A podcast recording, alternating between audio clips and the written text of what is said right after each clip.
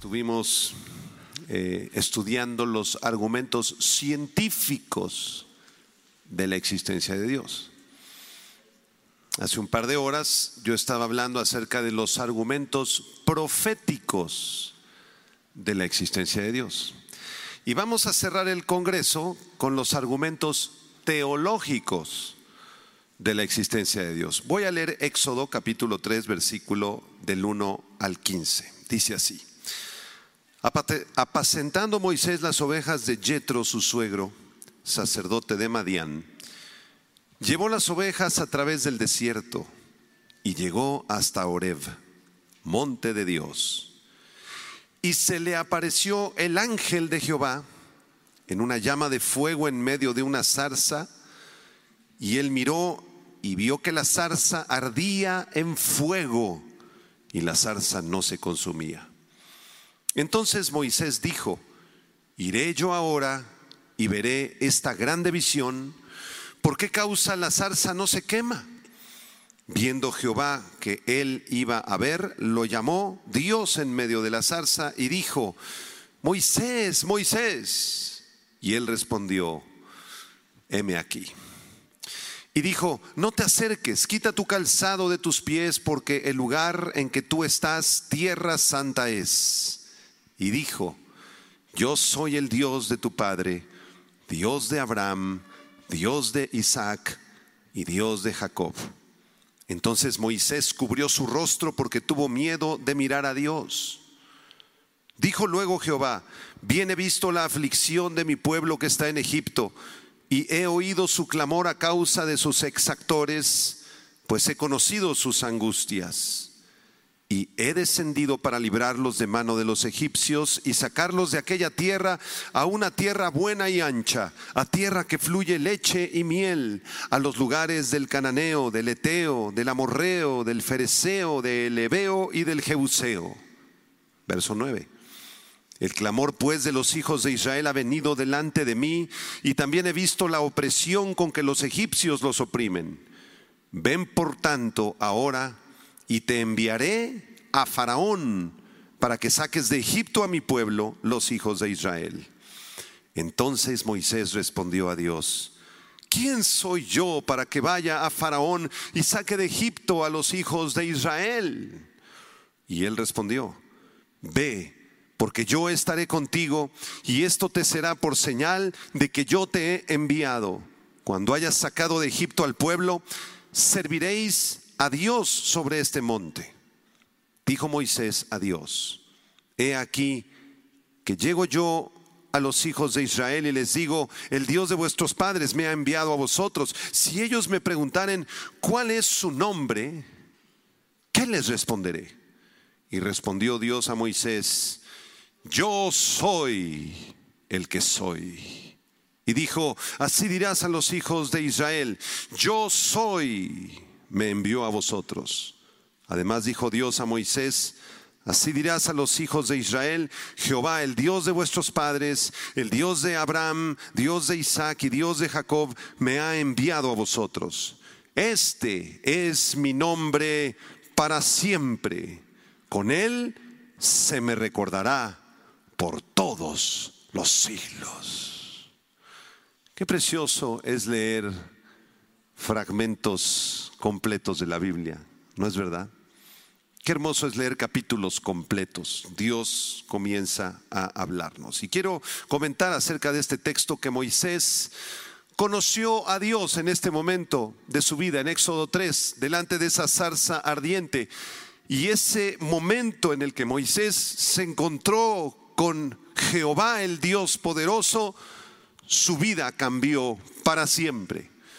Dios había escogido a Moisés para ser el libertador del pueblo de Israel, pero ¿cómo lograría tal hazaña Moisés? Solo por la gracia de Dios, solo por el amor y el poder de Dios. Porque si usted y yo meditamos un poco acerca del asunto, Faraón y Moisés no eran muy diferentes no eran muy diferentes. Faraón era un pecador y Moisés también era un pecador. Faraón era un asesino y Moisés también era un asesino. Faraón vio los milagros poderosos de Dios a través de las plagas de Egipto y Moisés también vio esos milagros. Muy semejantes. Pero había una gran diferencia entre los dos. Faraón nunca conoció a Dios y Moisés lo conocía y lo conocía muy bien. Si conocemos a Dios, viviremos una vida extraordinaria, maravillosa, porque ese es el objetivo por el cual tú y yo fuimos creados. Nosotros somos como flechas en las manos de un arquero. El arquero es Dios y esa flecha representa nuestras vidas. Y el objetivo de Dios al crearnos es que diéramos en el blanco. ¿Cuál es el blanco? Conocerlo a Él, servirlo a Él, amarlo a Él y glorificarlo y disfrutar de Él para siempre. Pero si nosotros decidimos rechazar a Dios y hacerlo a un lado de nuestras vidas bajo los argumentos del ateísmo, del agnosticismo, de las religiones o de las falsas filosofías, entonces seremos las personas más dignas de conmiseración de todo el mundo. Quiero que usted note que en nuestro planeta hemos pasado ya los 8 mil millones de habitantes. Imagínese, ¿puede usted imaginar la cifra mil millones? Imagínesela por un momento. Imagínese un millón, ¿sí? Un millón. Ahora imagínese mil millones. ¿Ya los pudo usted imaginar? Ahora multiplique eso por 8. 8 mil millones de seres humanos para el año 2040, 2045 se calcula que seremos 10 mil millones de seres humanos. De los 8 mil millones de seres humanos que somos actualmente en el planeta, el 33.5% dicen ser cristianos.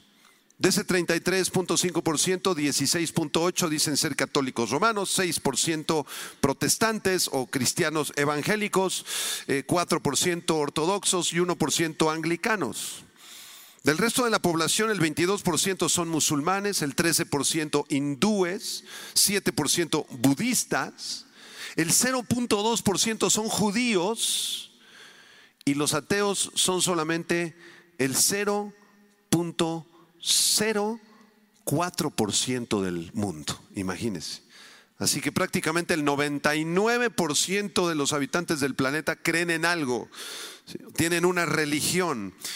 Y a continuación, después de esta breve introducción, yo quiero hacer la pregunta, ¿realmente existe Dios? Y si existe, ¿cuál Dios es el verdadero?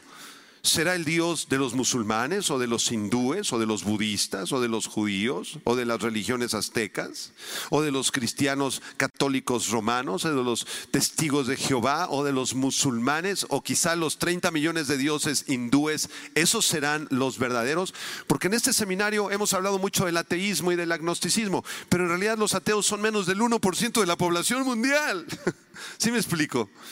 El 99 punto y pico por ciento creen en algo. Entonces tenemos que definir si Dios existe y si realmente Dios existe, ¿cómo podemos saber que el Dios de la Biblia es el Dios verdadero? Si podemos demostrar que Dios no existe, entonces este seminario no sirvió para nada. Hemos perdido nuestro tiempo viernes y sábado. Pero creo que ya con las conferencias del pastor Jesse y con las del pastor Vitelio, estamos totalmente persuadidos y convencidos de que Dios existe, ¿no es verdad? Ahora vamos a demostrar que la existencia de Dios concuerda con argumentos teológicos con que el Dios verdadero es el Dios de la Biblia. Y para ello te voy a intentar enseñar en los siguientes 25 minutos los cuatro argumentos clásicos de la apologética. Estos argumentos no son argumentos modernos, ni voy a usar argumentos científicos del siglo XX ni del siglo XXI, como lo hicimos ayer, ni voy a hablar de la genética de las células, porque ese tema ya lo trató el pastor Jesse. Yo quiero hablarte de cuatro argumentos clásicos que existen desde el siglo I con los teólogos más reconocidos de, los primeros siglos de la historia del cristianismo y que estos argumentos son irrefutables y demuestran la existencia de Dios y además demuestran que el Dios que existe es el Dios de la Biblia. Así que toma nota, por favor, y vamos a aprenderlos rápidamente. El primer argumento del cual quiero hablarles es el argumento cosmológico, así se llama. La palabra cosmológico viene acerca del cosmos, ¿sí? universo, y logos estudio, es decir, es a partir del estudio del universo. ¿sí? Y este argumento cosmológico se presenta en dos formas básicas, la forma horizontal y la forma vertical. ¿sí? El argumento horizontal se conoce como el kalam con K, que proviene de la palabra árabe eternidad o eterno. Este argumento horizontal argumenta que existe un iniciador o creador del universo, que el universo tuvo un principio y que alguien lo creó. El argumento vertical más bien apunta a el sustentador, cómo se sustenta el universo. Entonces voy a presentar los dos argumentos cosmológicos de manera muy sencilla. Vamos primero con el argumento horizontal. No sé si ustedes tomaron clases de lógica en la secundaria o en la prepa. Entonces en las clases de lógica el maestro se paraba en el pizarrón y nos decía, premisa número uno, premisa número dos, conclusión. Entonces si la premisa número uno era verdadera, y la premisa número dos era verdadera, la conclusión era verdadera. Pero si una de las dos era falsa, ¿qué pasaba? La conclusión se desbarataba, era falsa. Vamos a usar ese tipo de lógica, ¿de acuerdo? Pero aplicada a la teología. El argumento horizontal dice así, a ver si podemos verlo ahí en las pantallas. Número uno, premisa número uno, todo lo que tuvo un principio, tuvo una causa. Apúntalo. Todo lo que tuvo un principio, tuvo una causa. Pregunta, ¿tú tuviste un principio? No, pues sí, pastor. ¿Cuál fue tu principio? Cuando se juntó el esperma de tu papá con el lóbulo de tu mamá y entonces ahí se juntaron los cromosomas y entonces se, formó vida humana. ¿sí? Entonces, si tú tuviste un principio, tuviste una causa. ¿Cuál fue tu causa? La unión de tus padres. De ahí provienes tú. ¿De acuerdo? ¿Será esta premisa verdadera, hermanos? Bueno, ahorita vamos a hablar de eso. Segunda premisa, el universo tuvo un principio. Entonces, si todo lo que tuvo un principio tuvo una causa, premisa número uno, y el universo tuvo un principio, ¿cuál es nuestra conclusión teológica? Entonces el universo tiene una causa. Oh, ese es el argumento cosmológico, ¿verdad? Ahora, vamos a analizar las dos premisas rápidamente. Primera premisa, todo lo que tuvo un principio tuvo una causa. Esta premisa se toma a menudo como autoevidente, ya que al admitir lo contrario, tendríamos que llegar a la conclusión ridícula de que la nada produce algo, y esto es absurdo, ¿sí? Hasta uno de los ateos más grandes y escépticos del siglo XVIII, David Hume, nació en 1711, murió en 1776, y este escéptico ateo dijo, nunca he creído la absurda proposición de que algo puede existir sin una causa. Todo lo que tuvo un principio tuvo una causa. Hasta este ateo lo acepta. Entonces la primera premisa es cierta. Vamos a tratar de demostrar la veracidad de la segunda premisa. ¿Cuál es la segunda premisa? Léala usted. El universo tuvo un principio. Y aquí nos metemos en problemas serios. Porque ni usted ni yo tenemos un video del principio del universo. No lo tenemos.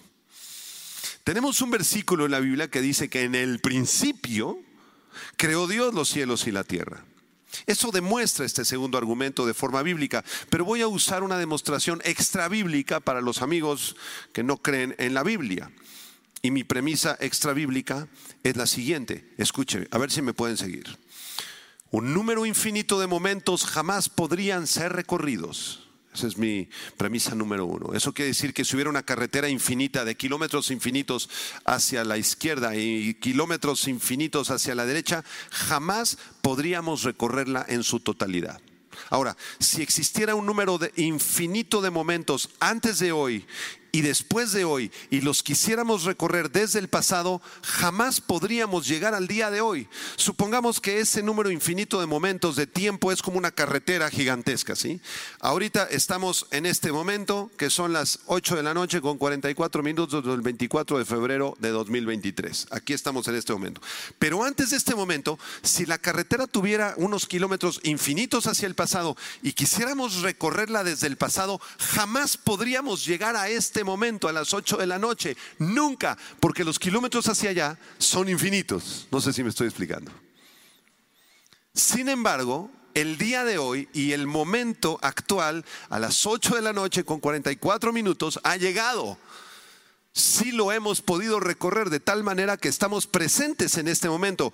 Por lo tanto, existió un número finito de momentos antes de hoy, un número que no es eterno. La carretera no es infinita hacia el pasado, la carretera tuvo un comienzo. Y esa carretera es la carretera del tiempo creado por Dios.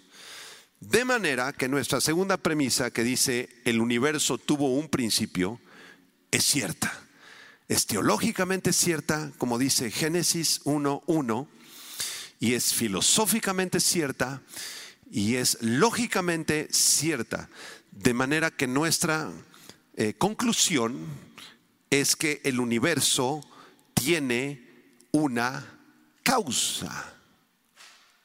Digan amén, aunque ya estén cansados. El astrónomo agnóstico Robert Jastrow escribió un libro que se llama God and the Astronomers, Dios y los astrónomos, y él admite que estas son razones para llegar a una conclusión teísta. Después de revisar las evidencias que el cosmos tuvo un principio y que por lo tanto tuvo una causa, el físico británico Edmund Whittaker concluye lo siguiente, abro comillas, dice, dice Whittaker, es más simple postular la creación ex nihilo, es decir, de la nada, que la voluntad divina creó todas las cosas, que postular la conclusión de que el universo no tuvo un creador. Y Jastrow, el autor de God and the Astronomers, Dios y los astrónomos, dice que existen fuerzas sobrenaturales y que son un hecho científico comprobado. Existen fuerzas sobrenaturales que no puedo comprobar. Yo soy un agnóstico, soy casi un ateo, no creo en Dios, tengo muchas dudas acerca de Dios, pero tengo que admitir que hay, que hay causas sobrenaturales que son un hecho científicamente comprobado. Y esto está escrito por un astrofísico agnóstico. Impresionante. Ese es el argumento horizontal del cosmológico. Ahora vamos a revisar el argumento vertical.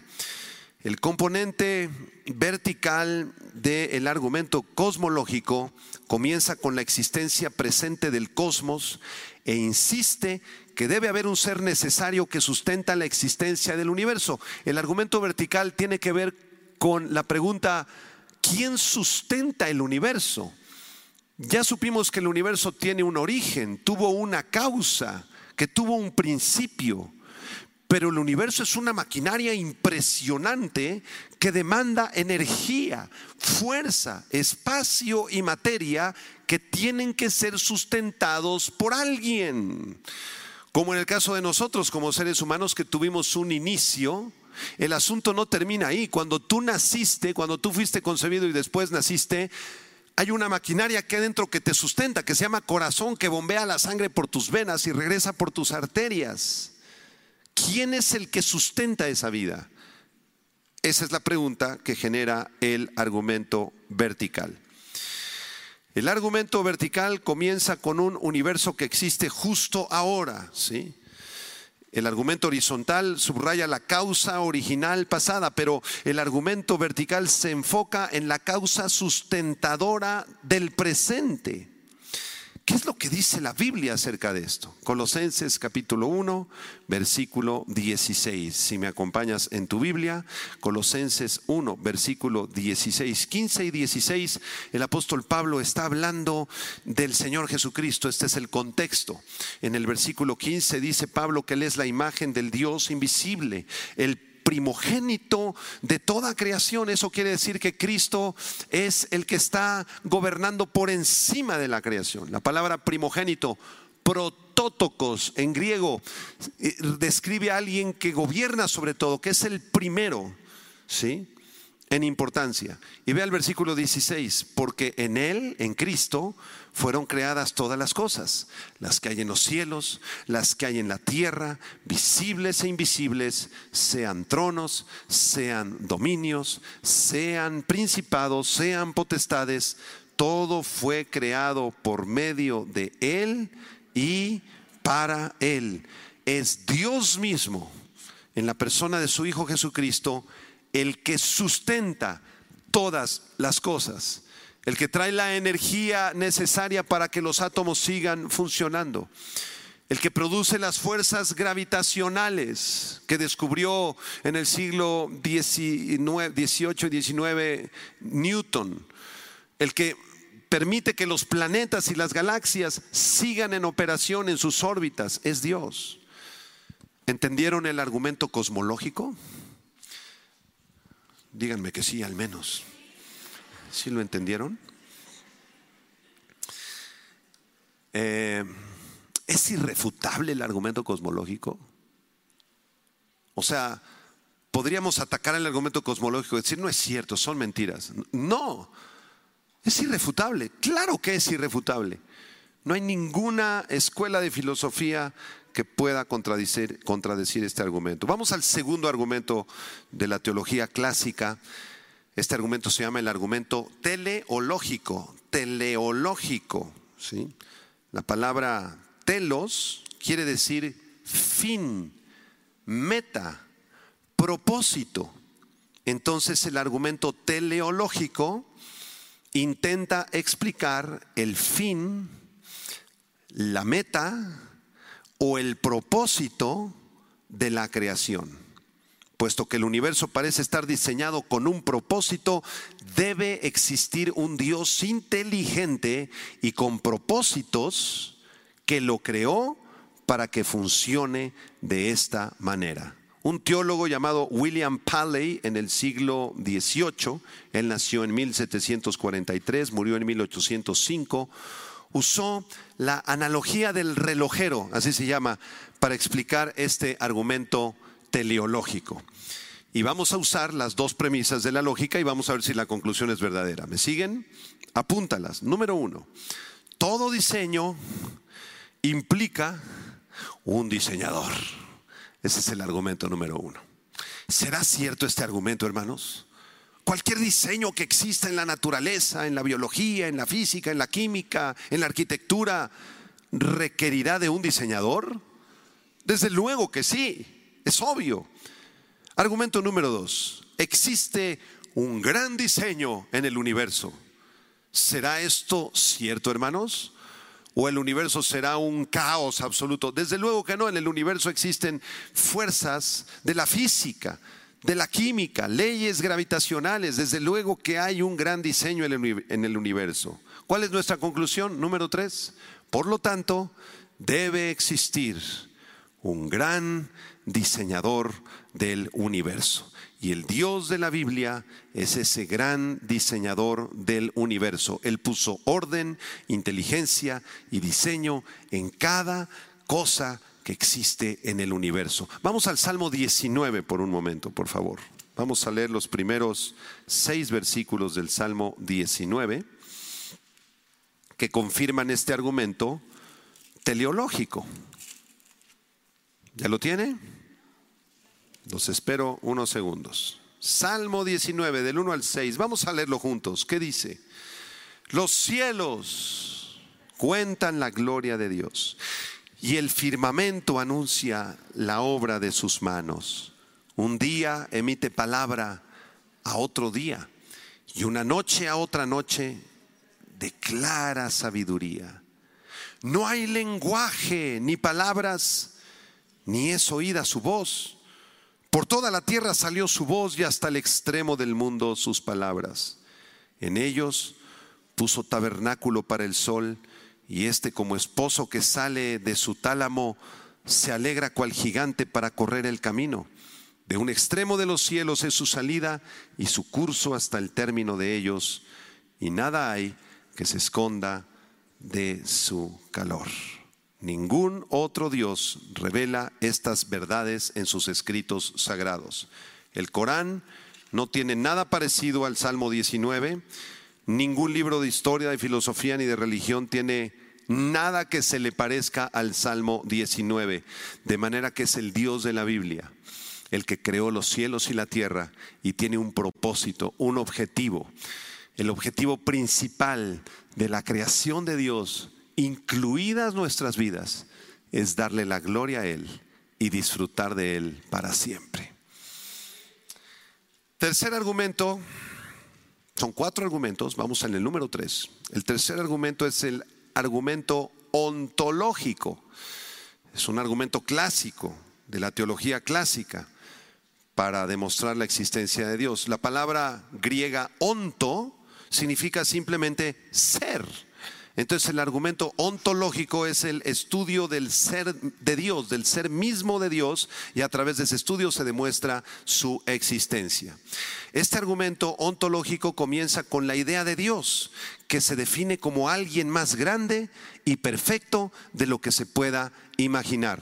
Luego se argumenta que la característica de existencia de Dios debe corresponder al ser de Dios puesto que Él es el ser más grande y perfecto que existe, es lógico que exista y es contradictorio pensar que no exista.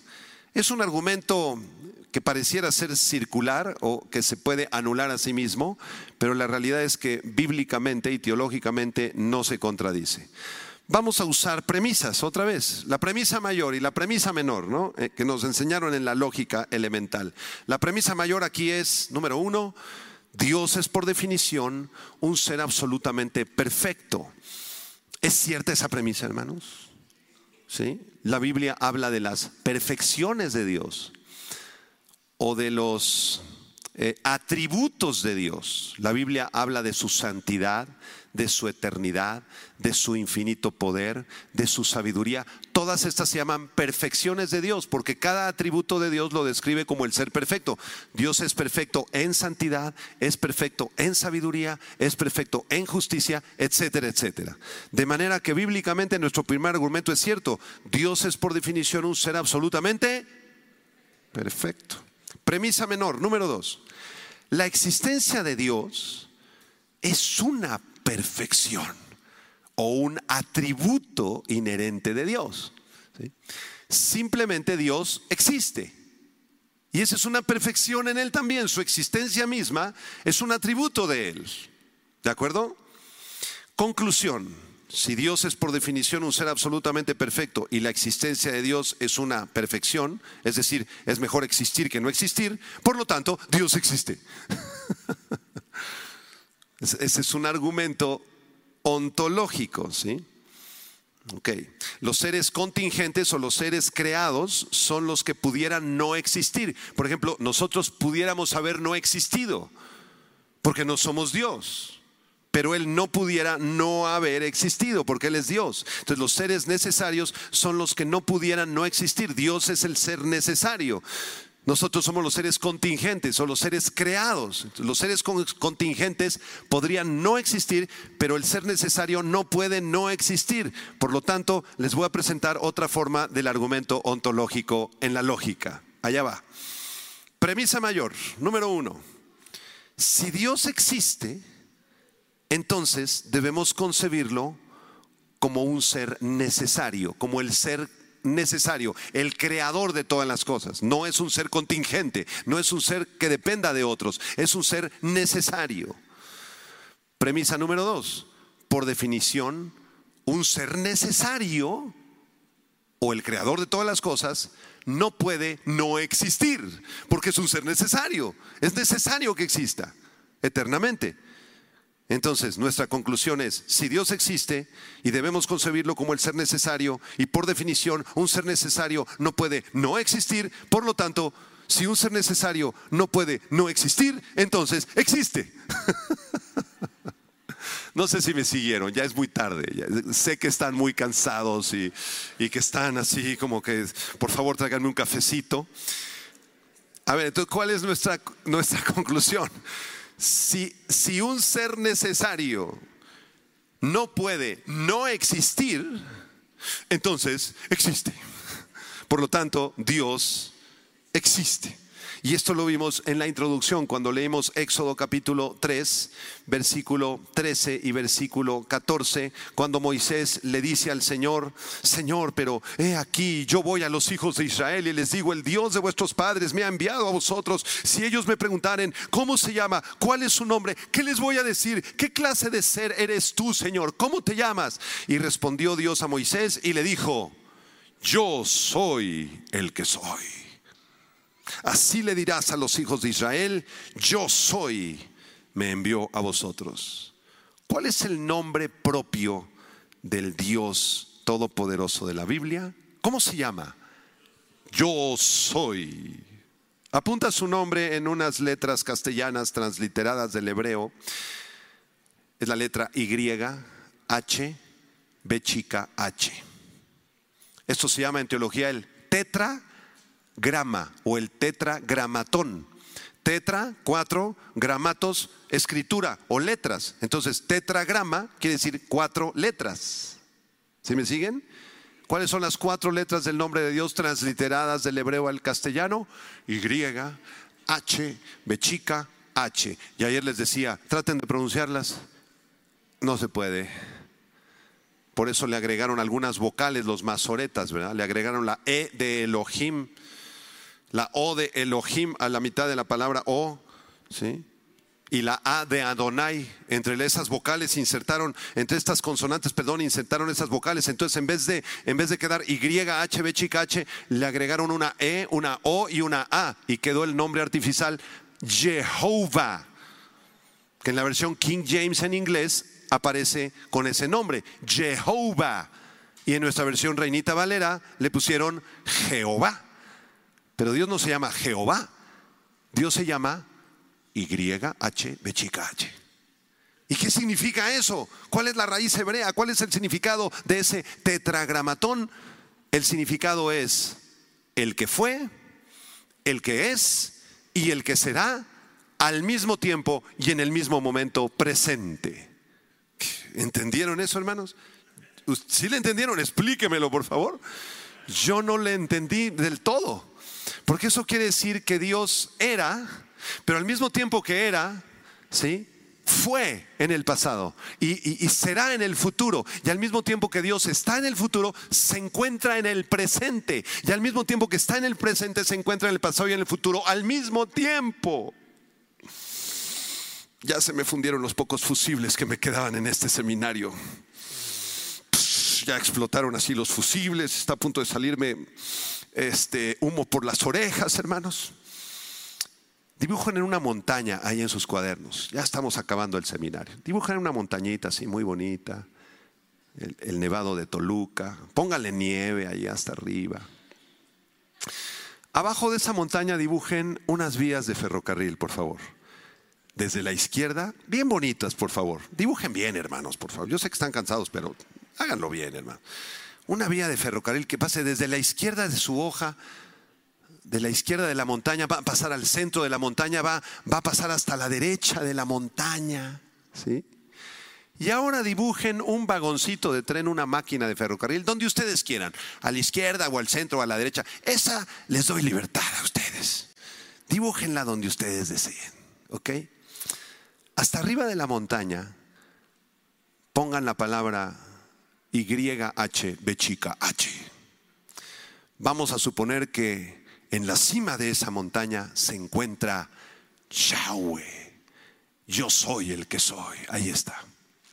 Y abajo donde tú dibujaste la locomotora y con unos vagoncitos, a lo mejor unos la pusieron a la derecha, otros a la izquierda, otros al centro, ahí ponle, esta es mi vida. O esto representa mi vida. Los que dibujaron los vagones hacia la izquierda de tu dibujo, pónganle ahí pasado.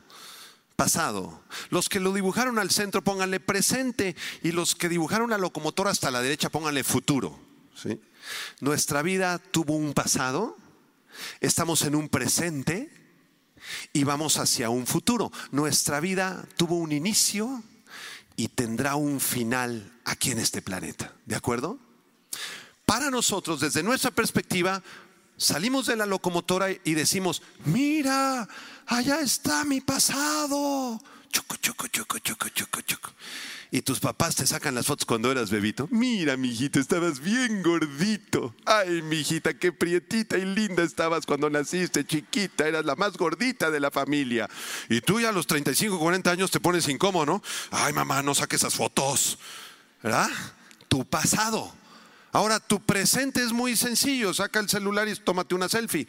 Aquí estás ahorita, en este momento presente. Unos tienen 14, otros 18. Ahí hay un chamaquito como de 10 que está poniendo atención atrás, ya lo vi, con su playera negra.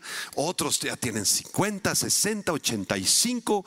Y la abuelita más ancianita que conozco de vida nueva para el mundo se llama la hermana Serafina, con 103 años de edad. Aplausos para Serafina y gloria a Dios por ella. Serafina está terminando ya su recorrido. Yo espero que llegue a los 120 años al menos, como Moisés, ¿no? Ahora, echen un vistazo a su dibujo y vean la perspectiva desde donde Yahweh, Jehová, está contemplando todo eso. Pregunta teológica, ¿puede Dios ver el pasado, presente y futuro de un vistazo al mismo tiempo? Sí ya le entendiste al argumento ontológico. Aleluya. Para Dios no hay pasado, ni presente, ni futuro. Él es el Dios del pasado, del presente y del futuro al mismo tiempo.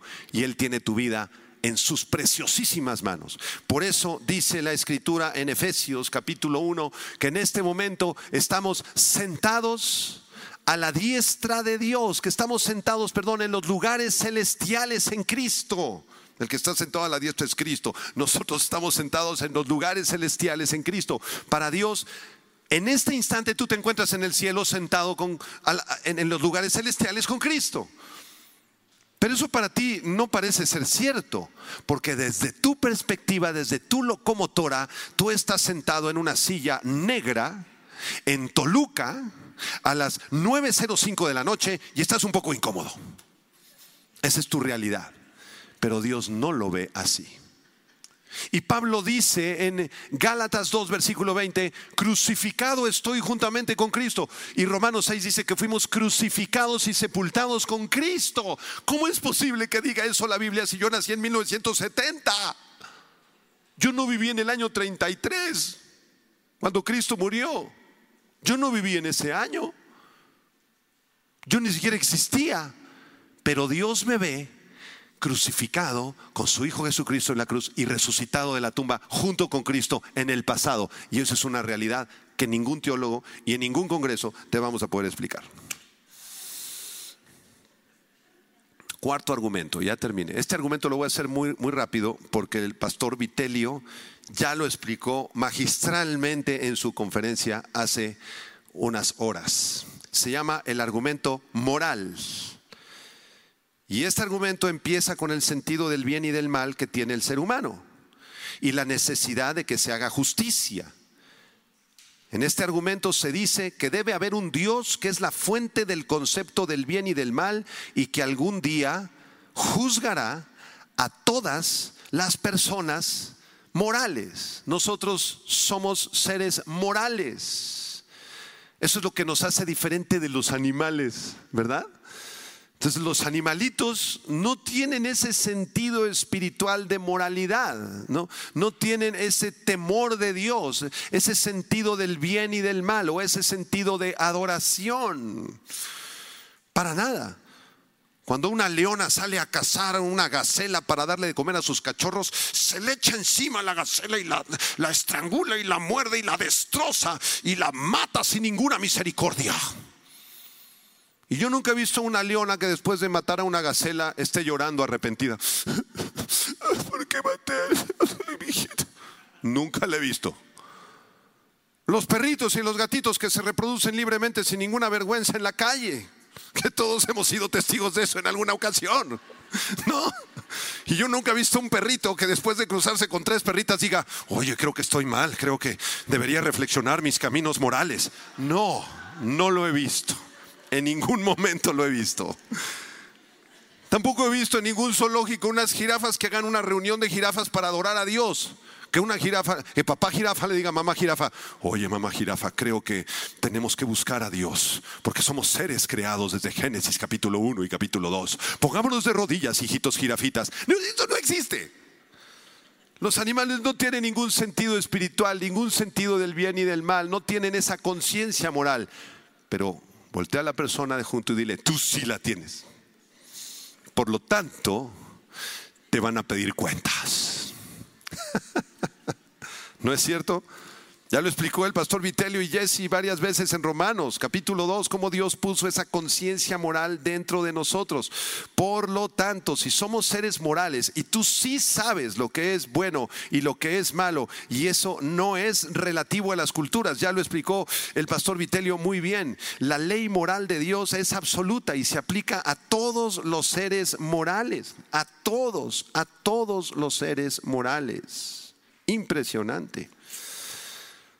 De manera que el argumento moral dice de la siguiente forma, siguiendo mi lógica de la secundaria, de la premisa mayor, premisa menor y conclusión, ahí está. Miren, este argumento fue esgrimido muy bien por C.S. Lewis, que fue un gran teólogo, nacido en 1898, murió en 1963, y él dice así, premisa mayor, la ley moral implica un dador moral de la ley. En otras palabras, si la ley moral existe, entonces debe de existir alguien que promulgó esa ley. Si en el Código Civil del Estado de México se regulan las cláusulas para el divorcio necesario, y ahí están esas leyes, eso es porque alguien escribió esas leyes, ¿no es verdad? Ese es el primer argumento. Segundo argumento, premisa menor, dice, existe una ley moral objetiva, es decir, existe una ley moral dada que es absoluta y es objetiva. Entonces, conclusión, número tres, si existe una ley moral, y esto implica un dador moral de la ley, y existe verdaderamente una ley moral objetiva, entonces existe un dador moral de la ley. ¿Quién es ese dador moral de la ley o el que promulgó las leyes espirituales y morales para el ser humano? Es Dios. Dios. Si existe una ley moral en el corazón de los hombres, debe existir un dador moral de esa ley, es decir, un legislador supremo. Y el único legislador supremo es el Dios de la Biblia. No hay ningún otro Dios de ninguna religión ni filosofía que haya legislado la moral, el comportamiento ético, moral, sexual de los seres humanos. Las leyes de Dios permanecen vigentes hasta el día de hoy, desde que la Biblia fue escrita. Vamos a leer el Salmo 19 del 7 al 14 para terminar. Salmo 19 del 7 al 14. Este salmo habla justamente de esta ley de Dios. Voy a leer del verso 7 hasta el 14 y quiero que subrayen eh, el principio de cada uno de estos versículos. Yo lo voy a subrayar con mi voz si tú tienes una pluma, subráyalo con tu pluma, ¿de acuerdo? Salmo 19, 7 dice, la ley de Jehová es perfecta, que convierte el alma. Subraya, el testimonio de Jehová es fiel, que hace sabio al sencillo. Versículo 8, los mandamientos de Jehová, subráyalo, son rectos que alegran el corazón. Subraya, el precepto de Jehová es puro que alumbra los ojos. 9. El temor de Jehová es limpio, que permanece para siempre. Subraya, los juicios de Jehová son verdad, todos justos, deseables son más que el oro y más que mucho oro afinado, y dulces más que miel y que la que destila del panal. Tu siervo es además amonestado con ellos. En guardarlos, ¿qué hay? Grande galardón. ¿Quién podrá entender sus propios errores? Contesten ustedes. Nadie. Líbrame de los que me son ocultos y preserva también a tu siervo de las soberbias que no se enseñoreen de mí, entonces seré íntegro y estaré limpio de gran rebelión. Digan el versículo 14 para cerrar este seminario todos juntos. sean gratos los dichos de mi boca y la meditación de mi corazón delante de ti, oh Jehová, roca mía y redentor mío. Sean gratos los dichos de mi boca, Señor, y las meditaciones de mi corazón delante de ti, oh Jehová, Dios mío y redentor mío. Repaso. El repaso es una de las leyes de la enseñanza. ¿Sí sabían las siete leyes de la enseñanza? Eso luego hacemos otro seminario. Pero algunas de esas leyes son la ley del maestro. El maestro tiene que prepararse. La ley del mensaje. El mensaje debe contener cosas interesantes para que ustedes aprendan. Número tres, la ley del alumno. El alumno tiene que estar atento, receptivo. ¿sí? Número cuatro, la ley de la sencillez para enseñar, que la enseñanza sea sencilla. Y una de las siete leyes es la ley del repaso. Repaso. ¿Cuál fue el primer argumento que les enseñé? Uh, ya se les olvidó. Jesse, vamos a repetir la conferencia. No, no es cierto. Este, ¿Cuál fue el primer argumento? El cosmológico, vertical y horizontal, ¿se acuerdan? ¿Cuál fue el segundo que les enseñé? ¿El teleológico? Eh, ¿Sí se lo aprendieron? ¿Cuál fue el tercer argumento que les enseñé? El ontológico. Dios existe por sí mismo porque es un atributo, una perfección de Dios. ¿Y cuál fue el último que les enseñé? El argumento moral. ¿Alguna duda, señores ateos? ¿Algún comentario, señores agnósticos? ¿Algún ateo que levante la mano en YouTube? ¿Alguien que pueda refutar estos argumentos? Imposible.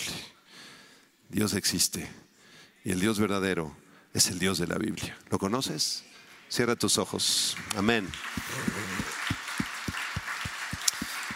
Cierra tus ojos, Señor, te damos muchas gracias por este seminario que estamos terminando, por tu gracia, por tu misericordia, Señor. Gracias por toda la información que se dio aquí.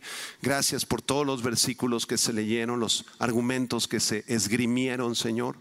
Gracias por la vida del pastor Jesse que organizó este maravilloso seminario, Señor. Gracias por la vida de mi amigo el pastor Vitelio Toledo. Bendícelo allá en la congregación de Cuernavaca. Bendice su vida, su familia.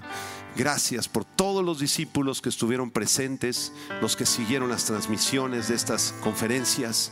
Señor, que toda esta información sea para tu gloria y para que las almas puedan ser ganadas.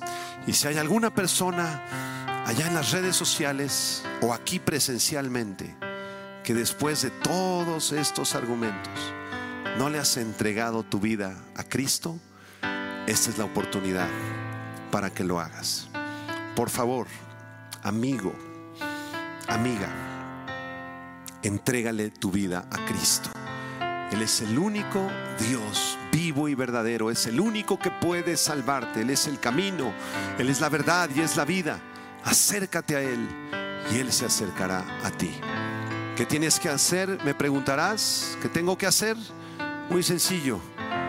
Vamos a hacer una oración de arrepentimiento y de fe. Yo te voy a suplicar que hagas esta oración con todo tu corazón, con tus ojos cerrados, donde tú te encuentres, los que están aquí presencialmente, los que están en las redes sociales, dile estas palabras.